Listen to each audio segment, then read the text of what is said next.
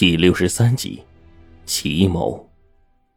果然，那东西刚一露头，冰窟窿面色严峻的说：“毕方，毕方。”老姜闻讯，突然从后顺出来一葫芦弱水，那鸟儿速度极快，竟已经到了眼前。冰窟窿瞅准方向，手中割断绳子的刀顺势就飞了出去，准确无误的对准冲来的毕方脑袋，眼看就要一击必中。突然，一道蓝色火焰腾的冒起，那把刀没有任何征兆的，突然之间便被液化了，化为一滩铁水，掉在了一旁的峭壁上。只见蓝绿相间的霍琴已经猛冲至跟前。后面那个小伙子用力抱起一块大石头，趁机砸去。他的位置瞄得极其精准。怪鸟又刚刚躲过冰窟窿的刀，正在转向，可那石头一过来，鸟儿竟然极其迅速，身影一闪，只听嗖的一声，便改变了方向，向后折去。可那块石头顺着悬崖朝下滚落，轰隆隆的声音越往下越大，砰的一下。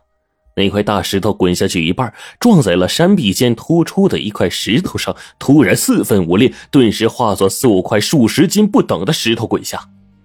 眼看那下方的黄队正趴在石壁上，黄队，我赶紧大叫一声，回头再看那砸石头那小子，心想这混蛋是不是故意的呀？但是那小伙啊，似乎也有些愕然，好像意识到自己失手，有些不知所措。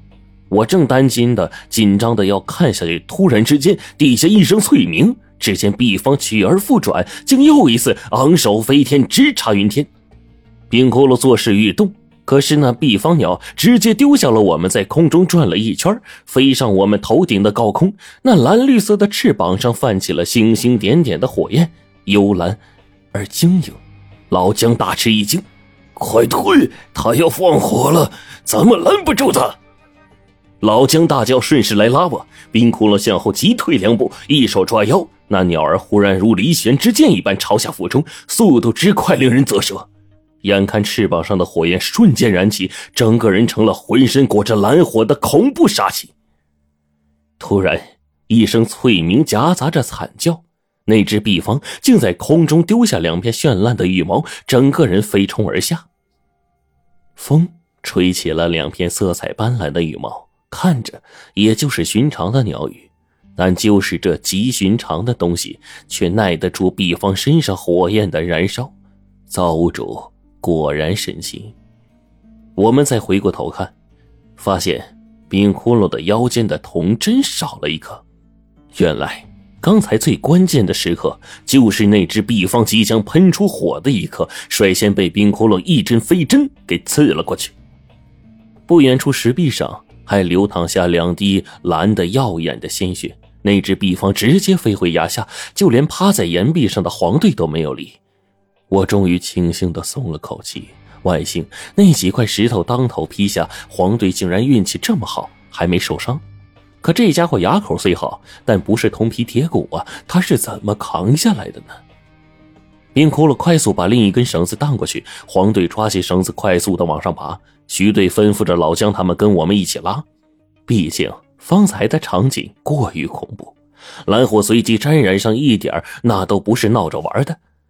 黄队爬上来，早已经累得狗喘气似的，他一身汗流浃背，直接躺在悬崖边上，也不恐高，大口大口的喘着粗气，足足过去良久，嗓子似乎才放松下来。好，好惊险呐！你得谢谢这小哥，他救了你一命。老姜难得露出来笑容，都是队友。估计啊，昨天大小桃没能逃脱的噩梦令他心里沉闷。今天看到黄队死里逃生，他的心里啊才好受了一些吧。那鸟儿虽然凶厉，但是我们这边有冰窟窿，这家伙却依然有自己的手段去对付他。黄队对冰窟窿竖起了拇哥，称赞说：“可乐。”真有你的呀！可冰窟窿啊，还是那个模样，脸别过去，不知道在想啥，直接把我们忽略了。作为跟冰窟窿出生入死过的队友死党，其实我跟黄队已经知道他在干什么了。冰窟窿真是一个极其神秘的人，他忘掉了自己以前发生的所有事，但是在关键时刻，他总是能想起一些什么，亦或者是触景生情。忽然因为一个场景，再想起一连串的事情。对于这种情况，我们只需要静待，等他想起来关键的玩意儿，或许整个事情便有了转机了。大概过去不多时，冰窟窿皱着眉在思索着，众人刚才都看见他的本事了。都在静待着，并不去打扰。良久，冰窟窿回过神，再朝洞的方向看了看，略微的有些恍惚。没事吧？我问他。冰窟窿摆手，头疼，先回吧。我们四顾着一看，也的确找不到办法，只能先回去。我看冰窟窿这家伙呀，这一次似乎想到的问题有点多，估计啊一时半会儿消化不了。一直等回家之后，直到过去良久，冰窟窿喝了杯水，站起来想了想，开始自顾自的准备材料。他用了多半天的时间，找了五种颜色各不一样的土，其中一种就是锁龙台里找到的红色土。五种土被他找出来，他又开始找五种不同的水。他问我：“陈，找五个不同的穴位，有问题吗？”我问他：“要哪种穴啊？”五行穴位，冰窟窿随后补充道：“取水。”我顿时明白他的意思。道家有用五方水、五色土助气的方法，但并不是，呃，那种法力滔天、吞天食地的法器，而是用来当祭祀用具的利器。我虽然不知道冰窟窿要做什么，但是既然他说了照办，那就肯定没错。我拿上罗盘，一路向地。冰窟窿用铁锹按照我指出的地方往下挖洞，因为这穴位啊实在难找，这一来二去呢，我们直接跑遍了周围的山峦。龙王那边的两高和耳肉也到了，黄队前去取肉。这一天，我跟冰窟窿又一起出来，路上我们费尽周折找到了一处文水穴，这种穴呢是道家生财穴位当中的一种，祖先埋在其中。配合栽种的苍松翠柏，最易令后辈生财，但是气运有限，却会提前把人一生的气运给榨干。说起风水命脉这东西，那一扯就远了。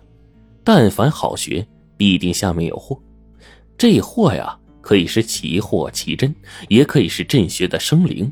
冰窟窿埋头挖了近二十来分钟，竟真的在下面挖到了一块方方正正的石板。我顺势把石板一接，却见这石板底下一汪清水清澈透亮，能直接照出人影来。而在这水中，竟有两个壳子赛过鸡蛋大小的螃蟹。这两只螃蟹浑身花花绿绿的，看起来极为鲜艳。我们打开石板，它们就不跑，只是待在原地。仅过去两分钟，就死掉了。眼看镇穴的生灵一死，冰窟窿就赶紧来取水，对我说。晚上少管，明天我去做毕方。我们终于凑齐了五方水和五色土，只是回去的路上，冰窟窿忽然拉住我：“臣，明天我下去，小心他们。”冰窟窿所说的“他们”，就是徐队他们。我点了点头。虽然现在跟这些家伙只是合作关系，但是留个心眼是必须的，毕竟大家后面还有决裂的时候呢。只是我觉得这算什么呀？两个小队为了一个大功，就能争到你死我活的份上？这些事情咱们暂且搁下。回去的当晚，冰窟窿用水混合着土搅拌，用手啊随意糊了一个大瓦罐。实际上，冰窟窿的手艺啊真不怎么样，烧出来的瓦罐跟个大酒坛子似的，甚至比夜壶都要难看。我们一直忙活到半夜，冰窟窿啊搜刮了附近几家屋中所有的盐。第二天一早就让我们扛上。我下去，冰窟窿站在崖前，最后特意看了我一眼。黄队这一去还没回来，我提着数十斤的盐就往下看去。崖壁经过昨天一整天的时间，现在又蒙上了一层淡淡的云雾，但并不多，却可以勉强看见冰窟窿的状态。这一次啊，我就跟许队还有老姜在崖前。只见冰窟窿一手扛着大瓦罐，另一只手抓住了绳子，就这样单手牢牢的向下攀去。仿佛那路径他无比熟悉似的，稳稳当当的，竟然比那天小桃的速度还要快上几分。眼见到了洞口，窟窿就把瓦罐给拆上，在身上别好特制的针孔摄像机，徐队他们的电脑立刻就有了图像，我们顿时就看到了下方的场景。这个洞穴很大，如果细数下来，估计长宽足在十来米开外。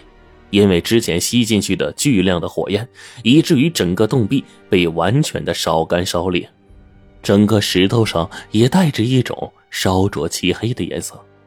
冰空龙一点一点的往前走，依靠身上挂着的那颗摄像头，让我们一点一点的瞧见了洞内的东西。他很小心，而这摄像头呢，也是徐队他们此行的宝贝之一。整个洞内被熏得漆黑一片。就算是有什么痕迹，也都被那晚的火焰悉数烧毁掉了。冰窟窿再往前走，我们的眼睛一直盯着电脑的画面，说不定那只壁方就在黑暗中的某处会突然冲出来，也不一定。一步，两步，三步，四步，一直到第三十步，这个洞竟然是通的。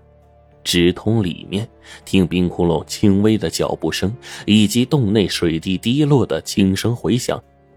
整个洞内空间很大，但是画面一片漆黑，我们看不见。冰窟窿也是一步一步的在暗中前行，他不开灯，更不发出一点的声音。实际上，冰窟窿这么做是对的。我忽然回过神来，第一次引壁方出来的时候，小桃当时在洞口大呼小叫的。然而有了第二次，黄队下去都没事可他也叫了一声，那东西就突然出来了。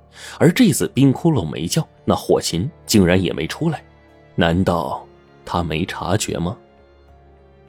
快看，快看！忽然，屏幕上出现了两道微红色的光柱，或者说，那并不是光柱，而是两团散发出细微红色的光。只是因为洞内狭小漆黑，因而看上去竟异常的显眼。突然，漆黑的空间里，两只犹如红灯笼一般的东西亮起，我们顿时看到了不可思议的一幕。那不是灯笼，竟然是一双眼睛。